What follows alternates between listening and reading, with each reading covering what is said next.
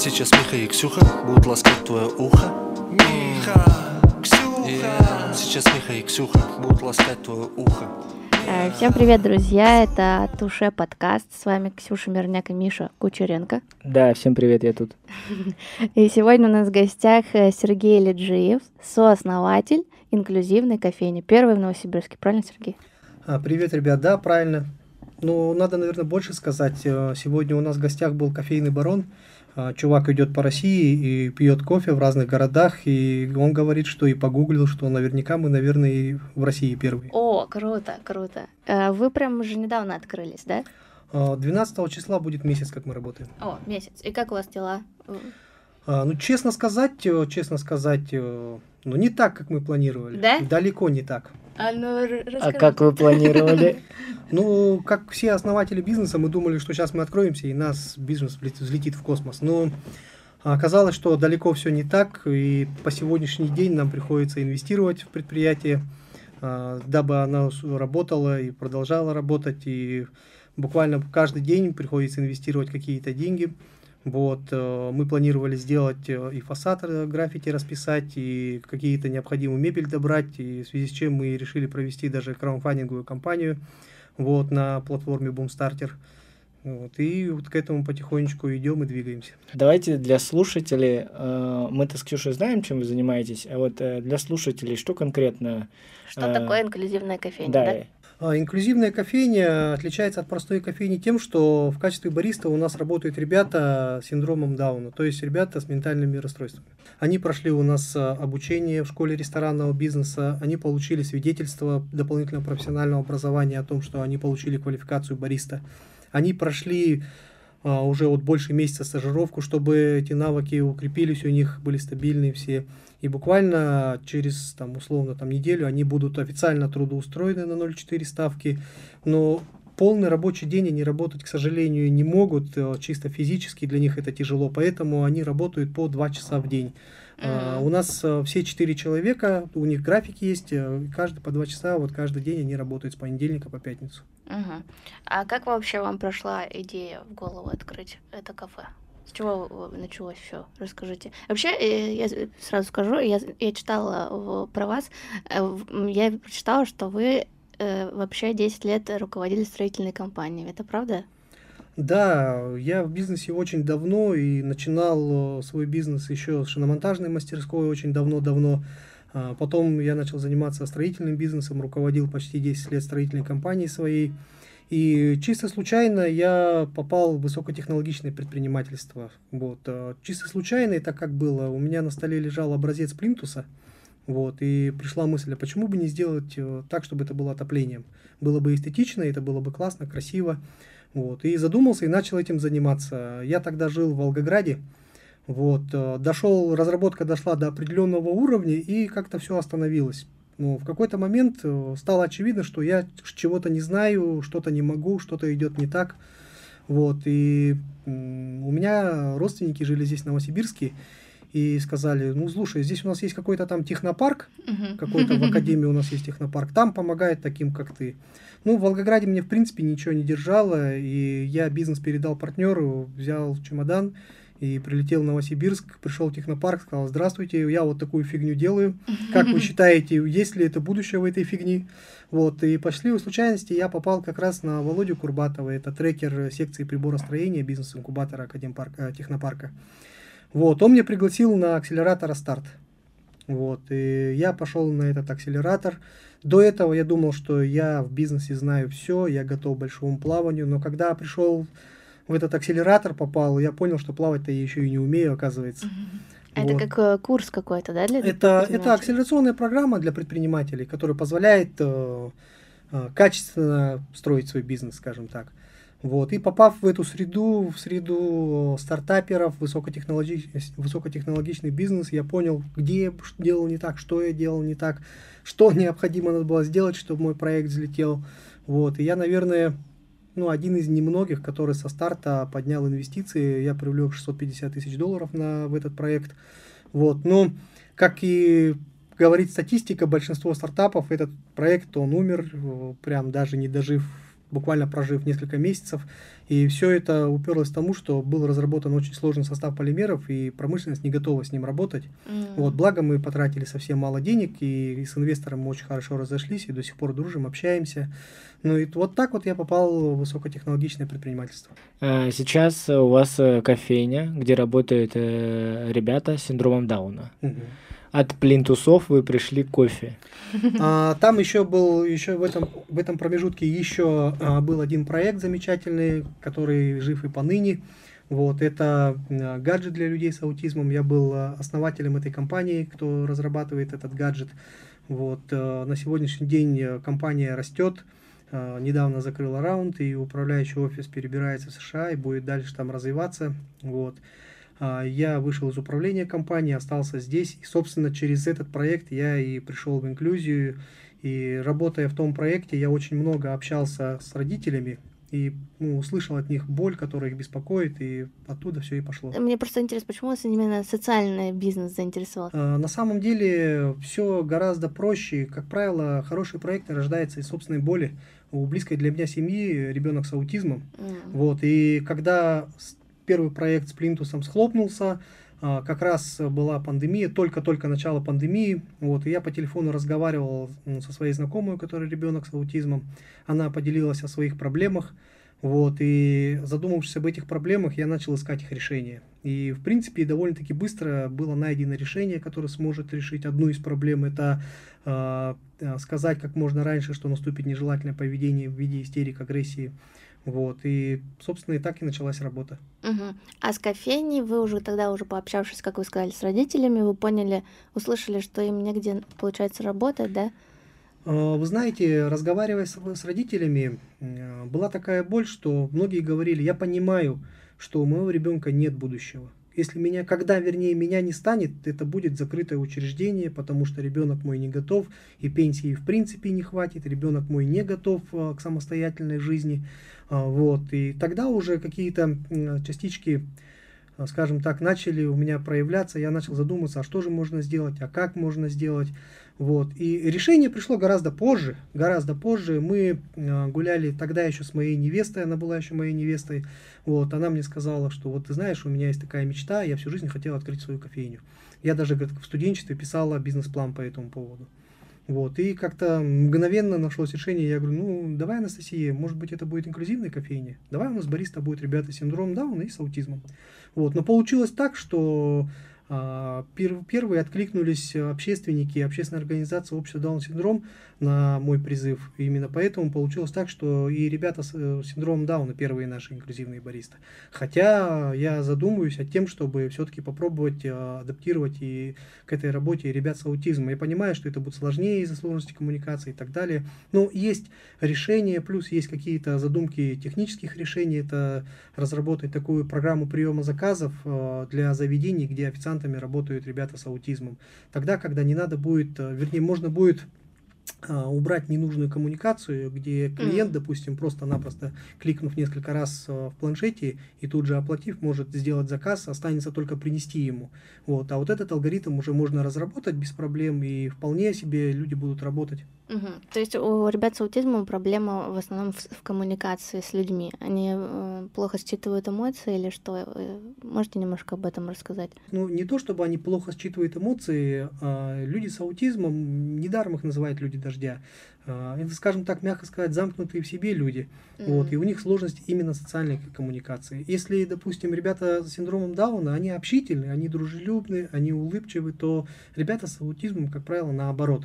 Вот, полная противоположность. Вот мне интересно, как это все построено. То есть есть э, какой-то психолог или социальный работник, который там... Они же всегда находятся под каким-то присмотром, я правильно понимаю, в любом случае? Да, вы правильно сказали, есть старший бариста, нормотипичный бариста, который работает в смене с утра до вечера, и уже у него помощники, ребята, которые варят кофе, а бариста уже производит расчет, общается с клиентами. Вот. Но надо сказать, что и ребята уже, в принципе, пробуют э, коммуницировать, э, пробуют как-то э, принимать самостоятельно заказы, и даже был прецедент, когда у нас э, Миша, даже один из инклюзивных баристов, даже рассчитал человека. М, Круто. А где вы ребят этих э, находите? В самом начале, когда пришла эта идея, я начал ходить по тематическим общественным организациям, вот, и начал с ними разговаривать, с НКОшниками, вот у меня такой проект, давайте вместе, дайте ребят, дайте людей. Знаете, не буду сейчас говорить название этих НКО, но я столкнулся с непониманием. Были Серьезно? такие ответы. Да, были такие ответы. Мы сами их будем трудоустраивать. А потом я понял, в чем проблема. Это же, вы знаете, это же деятельность для НКО. Она же э, под грантами, она под субсидиями всяко-всякого разного. И если тут мы появились такие и говорим, давайте мы, естественно, они могут потенциально потерять это А. все. И это им не нужно. И мне было так обидно, что организации свое финансирование, скажем так, ставят выше, чем жизни ребят, э, чем возможность ребят э, найти свое место в жизни. Но в конце концов я дошел до общественной организации общества Даун-синдром, руководитель Татьяна Есипова. Вот, я пришел, рассказал ей, и она говорит, ну хорошо, давай попробуем. Собрали родителей, я встретился с родителями, сначала так скептически отнеслись к этому, и помню хорошо такой вопрос, «А нафиг вам это надо? Я даже, честно говоря, сразу не знал, что ответить. Я говорю, ну, блин, ну, наверное, что-то хочется в этой жизни изменить уже к лучшему. Вот. И у нас в кофейне на стене есть фотографии, как это все у нас было. И вот первая наша встреча, родители такие напряженные, сидят, прям по лицам видно. И потом уже, когда ребятам вручают э, свидетельство о дополнительном профессиональном образовании, все уже улыбаются, все расслабленные. Вот, вот такая вот история наша. Блин, офигеть. У меня аж мурашки немножко пошли. Э, так интересно, что да, даже родители так поначалу засомневались, получается, так и все-таки, мне кажется, это наш русский менталитет, что типа вот приходит человек, что-то им предлагает, давайте посмотрим, что, что, что из этого выйдет.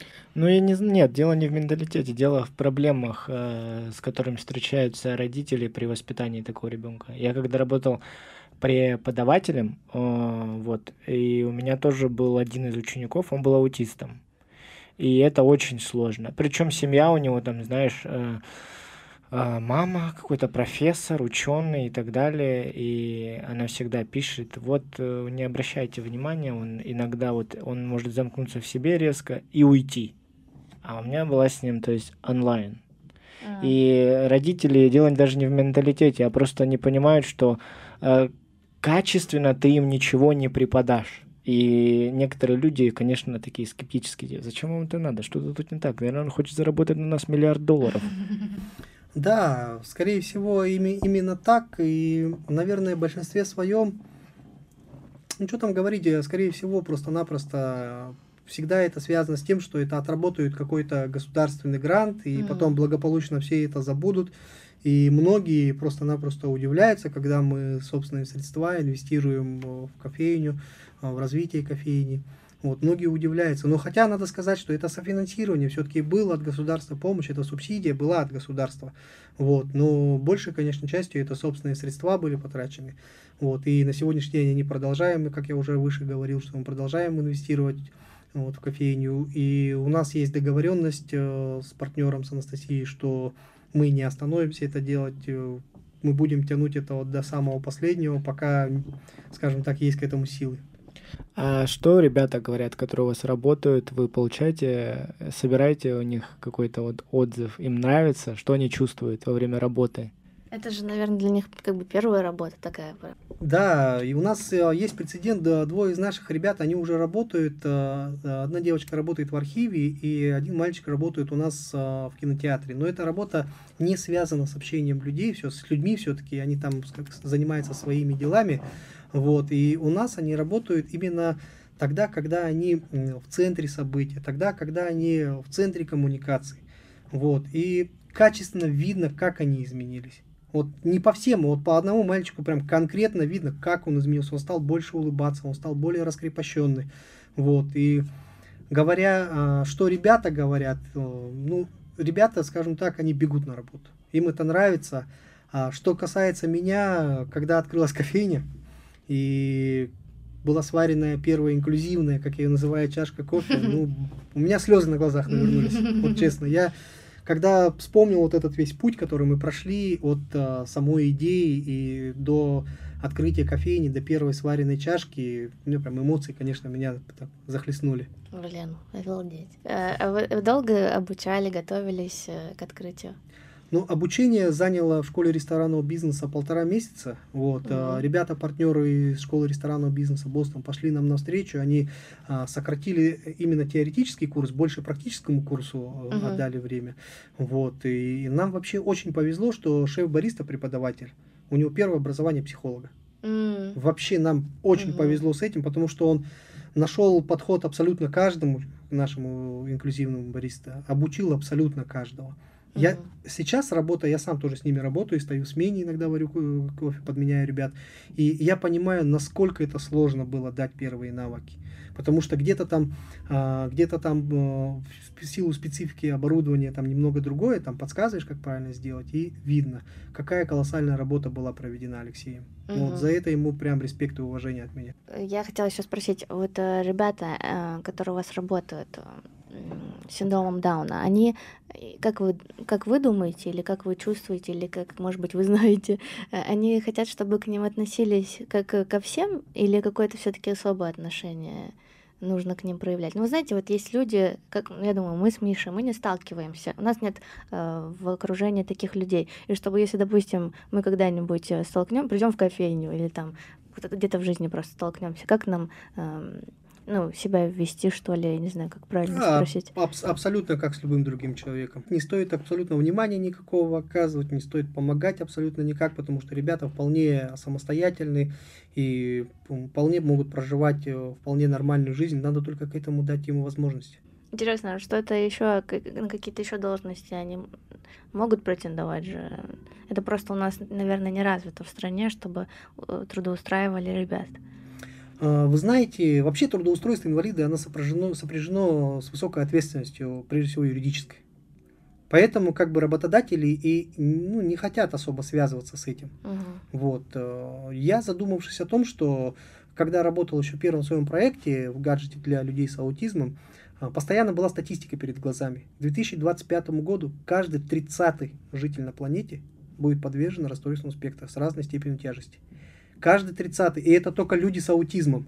Не говоря уже о людей с синдромом Дауна, шизофренией и так далее. Это я же правильно понимаю, что люди с аутизмом, э, то есть э, есть в обществе, мы можем заметить, что это человек э, с аутизмом, а есть какие-то прям мелкие, да, какие-то особенности, что в человеке мы этого не видим, но при, но при этом у него есть эта проблема.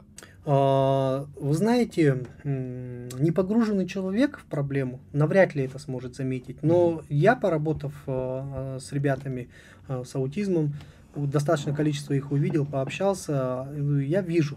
Если есть какие-то отклонения, ну, я вижу где-то аутистические отклонения какие-то есть, я это вижу. Вот, но м, просто рядовой стати- среднестатистический человек навряд ли это поймет, если нет, конечно, ярко выраженных. Либо зачастую, да, вот зачастую мы видим, допустим, в общественных местах а, ребенок устраивает истерику своим родителям где-то в магазине. Ага. И мы всегда думаем, вот, блин, не может воспитать своего ребенка, я бы ему там, и так далее, и так далее, и так далее. А просто он не догадывается, что у ребенка может быть аутизм. И это как раз-таки а, нежелательное поведение, то, с чем борется у людей с аутизмом, то, на что и, в принципе, наш гаджет был направлен, помочь сказать заблаговременно, чтобы можно было упредить как-то эти вспышки агрессии или же истерики. Вот то, что вы сказали, что к какому-то там дальше году, 25 году, 25-му, уже вот, вот, уже вот. вот. каждый тридцатый будет сталкиваться с проблемой ментального характера. Ну, Каждый 30 я сказал так, каждый 30 э, человек на планете будет с расстройством спектра той или иной степени. Каждый 30 Мгм. с разной степенью тяжести. Но есть еще люди с синдромом Дауна, шизофренией и так далее. Мгм. Понимаете, что это будет катастрофическое раз- распространение. То есть через 18-20 лет здоровых людей на всех работодателей не хватит. А почему так, интересно? Ну вот это вот статистика Всемирной организации здравоохранения распространения заболеваний. Что-то Мо- мы не то едим? Э, Нет, может быть, потому что мы начали за этим следить и исследовать. Может быть, и раньше так было, но мы не обращали внимания как раз-таки. А когда мы туда воткнулись, мы такие, опа, а все не так радужно, как мы думали. Ну, вы знаете, в ваших словах, конечно, есть доля правды. Научились диагностировать заболевание. Раньше э, чуть, не, чуть какое-то отклонение, шизофрения и до свидания. И ноль будущего у человека. Сегодня научились э, диагностировать, что это аутизм, есть какое-то будущее, его не поместят человек в какое-то закрытое учреждение и так далее, и так далее. Но в то же время и распространение все-таки растет. Мгм. Это надо все равно так Мгм. или иначе, это надо приз- признать. И Почему это происходит? Ну, к сожалению, даже ученые не могут сказать на сегодняшний день. Это не наследственность, это не экология, это не питание. Я думаю, айфоны это все. Отчасти распространение гаджетов, конечно, отчасти. Даже, даже, даже элементарно, да, даже элементарно. Почему? Потому что тогда, когда ребенку надо учиться говорить, что он делает? Он учится коммуницировать с гаджетом. Ему дают телефон, мол, давай это не шуми там или еще что-нибудь, и вот он. Мне дочка маленькая была, она еще не говорила. Муха ползла на стекле с той стороны. Она подошла и пальчиками начала вот так вот увеличить, посмотреть. Ну, пожалуйста. А-а-а. Я же говорю, айфон и все. И Ксюха будут ласкать твое ухо. Поцелуемся под этот трек. Сергей, а что было вот э, самое сложное э, в процессе от, от- открытия кофейни? Создание, открытие, вот как вы думаете, что, с чем самым сложным столкнулись? Поди с какой-нибудь бюрократией какой-нибудь? Вот эти, как обычно у нас, нет? Если говорить конкретно про меня, я привык же строить э, такой вот, делать так, как никто не делал, скажем так. Для меня это было привычно, и уж очень серьезных каких-то трудностей я не встретил, кроме, конечно, физических. Э, В нашей кофейне ремонт я сделал полностью своими руками. Вот, Ничего поэтому себе. Поэтому чисто физически я ощутил, как-то морально не было для меня сложности. Единственное, конечно, я вспоминаю, когда я бегал по этим тематическим организациям, просил, давайте реализуем проекты и натыкался на непонимание. Вот это, конечно, для меня было сложно и неприятно. Вот. А вот для Анастасии, для моего партнера, для нее была сложность, э, в принципе, принять это решение. Вот. э, В принципе, Рискнуть. согласиться на это, рискнуть, скажем так, да. Вот. Но потом, спустя время, конечно, уже назад оглянувшись, это уже не было какой-то сложности. Мгм. Круто. А вот вы сказали, что была какая-то поддержка от государства финансовая, да? Да, Анастасия, как э, самозанятый, получила субсидию на развитие бизнеса. М. А именно на развитие инклюзивного Нет, бизнеса? нет, Просто нет, на нет, развитие просто на бизнеса? развитие бизнеса. Там вообще не стоял вопрос инклюзия, социальный, не социальный бизнес. Надо сказать, что статус социального предприятия можно получить, просуществовав год. И, А. только, и только если ты будешь получать прибыль. Тогда ты получаешь статус социального предприятия, и для тебя как бы открываются все преференции государственные и То так есть далее. сейчас вы не социальное предприятие, получается, потому что год вы еще не существуете. Нет, мы не социальное предприятие, мы такой статус не получили. Но надо сказать, что мы очень хорошую поддержку нам оказывает э, Центр инноваций в социальной сфере в моем бизнесе. Вот, э, Оксана Николаевна Козырева, информационная поддержка прям офигенная. В плане того, что, допустим, даже как-то юридическая консультация по трудоустройству ребят и так далее, и так далее, Мгм. прям здорово поддерживает.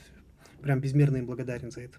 Надо же, я думала, что все-таки у вас именно была поддержка государства, потому что, Гранты были какие-нибудь? Нет, нет, грант не было гранта. потому что вы социальный бизнес, я думала. Нет, э, на сегодняшний день мы не пози- не позиционируем себя как социальный бизнес. Мы изначально у нас вообще была концепция такая, что вот у нас была договоренность а, с дизайнерами из Гауди, что они разработают для нас дизайн такой, что человек делает шаг в заведении и сразу понимает, куда он попал, что это инклюзивное заведение. Но когда мы начали реализовывать наш проект, мы поняли, что это шаг в не туда. Учитывая, как я выше рассказывал, да, о распространениях и так далее, это должно стать нормой нашего общества, такие заведения. И инклюзивные, в кавычках, э, бариста, официанты, автомойщики и еще кто-то, это должно быть нормой нашего общества. Не надо выделять это заведение. Надо быть такими, как, как и все остальные. Надо уметь конкурировать и бороться в этом, в этом пространстве за свое место под солнцем. Если мы будем использовать это как э, какое-то, скажем так, э, Преимущество. м, преимущество маркетинговое, то завтра, послезавтра это преимущество может в любой момент исчезнуть, и, и предприятие умрет, а мы все-таки строим бизнес. Мы не играемся в какой-то студенческий, скажем так, или социальный проект. Мы строим бизнес. Мы намерены получать с этого прибыль. Мгм. А что дальше? Какие планы? А, в каком направлении развиваться? Если говорить э, о традиционном бизнесе, о, о кофейне, а не высокотехнологичном, то прежде всего, конечно, у нас стоит э, популяризация нашей деятельности. А, Вот. э, Мы ведем работу с другими кофейнями, предпринимателями, чтобы брали ребят э, к себе. А, Вот. Есть уже договоренность э, с двумя кофейнями, они готовы трудоустроить у себя, но трудоустроить э, фактически, юридически, тут еще как бы предстоит поработать. Да, думаем открыть еще одну, как минимум, кофейню вот, э, под нашим брендом. Плюс э, после открытия о, нас, скажем так, э, узнали во всех уголках нашей страны.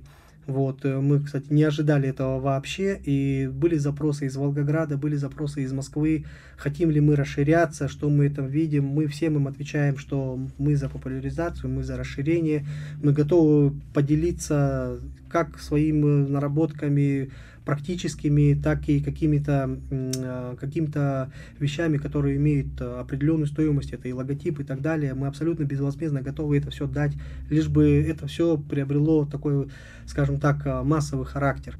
Круто. Вот это круто, что люди начали интересоваться этим. Это же было, наверное, страшно открывать именно кофейню, особенно после пандемии, что вот это ресторанный бизнес и вот эти все кофейни это так пострадали сильно. Может произойти все что угодно, и опять там, не знаю, сядем дома или еще что-то. Вам было страшно? А, вы знаете, говоря о том, что было страшно или нет, мы же все-таки предприниматели с Анастасией с опытом уже. И мы не кидались, как говорится, на амбразуру. А, прежде чем начать работать и двигаться, запускать этот проект, был изучено абсолютно все от того места, где мы дислоцируемся, есть ли вокруг кофейни и так далее, до, в принципе, изучения рынка кофеин. Вот. И изучение наше показало, что в пандемию кофейни не только не потеряли, не ушли в убыток, а наоборот, они пошли в плюс. А, что кофе с собой, да? Формат to go. Формат to go, он э, подразумевал то, что расходов меньше, а прибыли стало гораздо больше, люди гуляли, и он, в принципе, этот формат открылся. Поэтому мы четко понимали, что мы мало чем рискуем. Единственный риск, который мы закладывали, это тем, что общество просто не примет наш формат, то, что у нас инклюзивный бариста, и просто перестанут по этому поводу ходить. Но, к счастью, наши опасения они не подтвердились. Общество, как мы увидели, вполне готово к нам ходить, входить в заведения подобные. Кто чаще всего к вам ходит? Молодые люди или вот люди уже взрослые, знаете, такие за 30?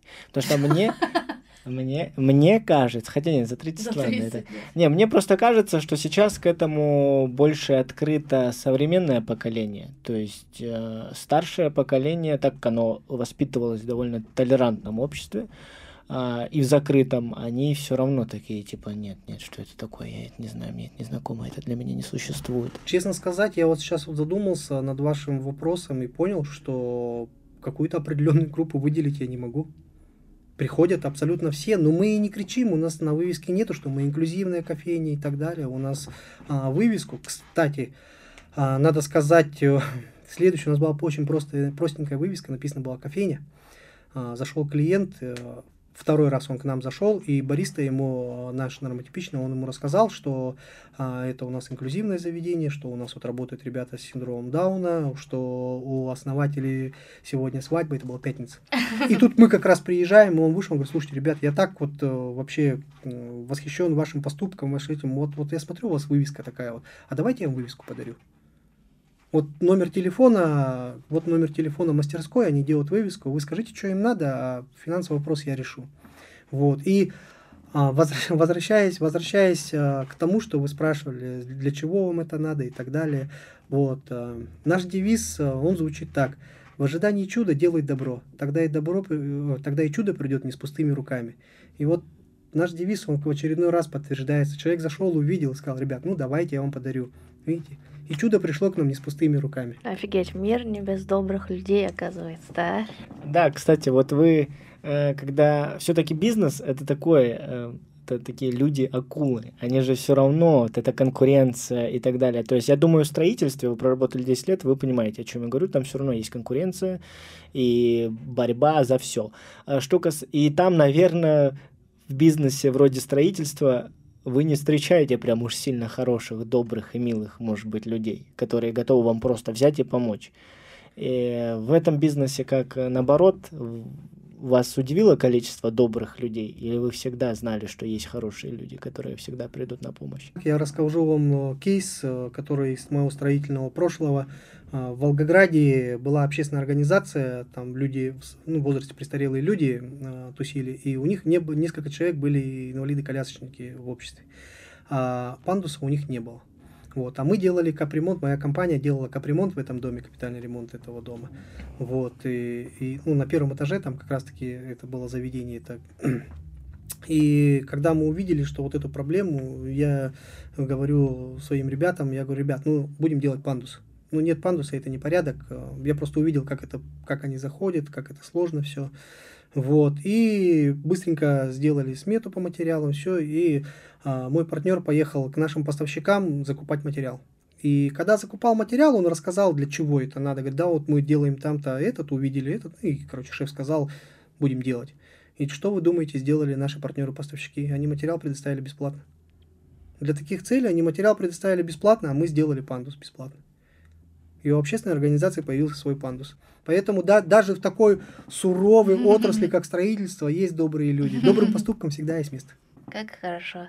А вы всегда были таким вот внимательным человеком? Ну, то есть обратили внимание, что вот э, люди за затрудняются заходить без пандуса, решили сделать пандус. Мне просто кажется, не каждый строитель, руководитель что-то будет там что-то смотреть, что-то, не знаю, о чем-то таком заботиться. А вы вот, ну, то есть я все-таки пыталась понять, знаете, в какой момент вы перешли на сторону добра, назовем это так.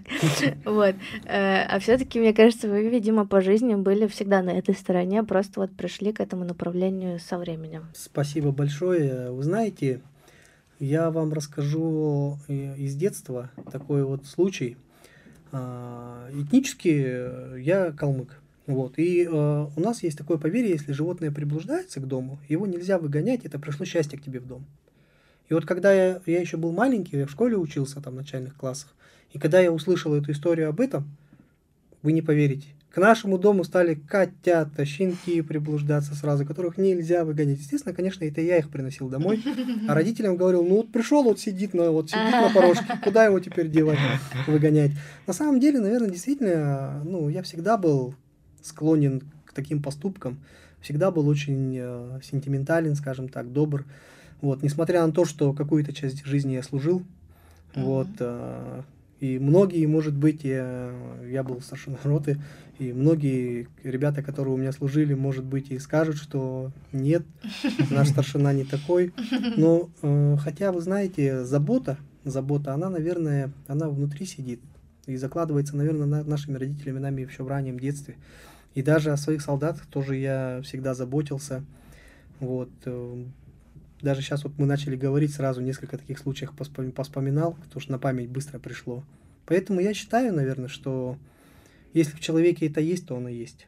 И оно не может вдруг проснуться uh-huh. или вдруг откуда-то появиться. Но хотя этому тоже, может быть, имеет место быть, когда человек столкнулся с каким-то добром, вот прям на себе ощутил, и прям сознание его перевернулось полностью. Но в моем случае это все-таки, наверное, это еще было привито в раннем детстве моими родителями. Скажите что-нибудь нашим слушателям, скажите, куда они могут прийти и вообще, чем каждый слушатель наш э, может э, помочь э, вам, или если вы не хотите, чтобы конкретно вам помогали, есть такие люди, в целом дайте им совет обычным людям, чем они могут помочь, как они могут выразить свою благодарность или свое э, сочувствие. Сочувствие, наверное, э, ребятам, наверное, не нужно. Поддержка, поддержка ребятам, конечно, нужна. Поддержка это тогда, когда люди не будут э, ставить э, границы между здоровым человеком и человеком с какими-то расстройствами, с какими-то особенностями. Вот. Если человек готов поддержать нас или же просто ему интересно посмотреть, как это работает. Мы ждем по адресу Серебряниковская, 19, э, кофейня кондитерская, Шарлотка. Поддержать нас можно просто прийти и выпив чашечку кофе. Плюс еще мы хотим а, запустить такую акцию «Свободная чашка кофе».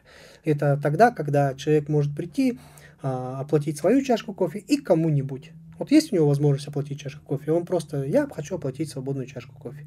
И когда к нам зайдет человек, который не может себе купить чашку кофе, мы эту чашку кофе ему дадим. Вот так вот. Круто. Э, Сергей, спасибо вам большое. Э, мы обязательно там, если что, оставим все ссылки, все контакты, чтобы люди, кто будет слушать нас именно в Новосибирске, обязательно к вам сходили. Мы с Мишей тоже сходим. Сегодня-завтра, обещаем.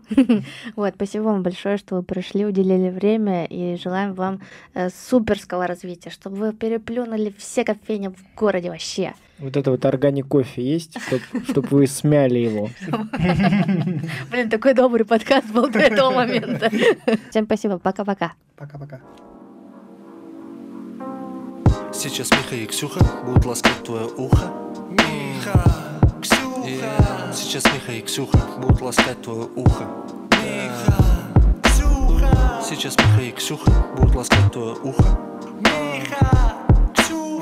Сейчас Миха и Ксюха будут ласкать твое ухо. Поцелуйся под этот трек. Наш подкаст записан на студии «Слово в слово».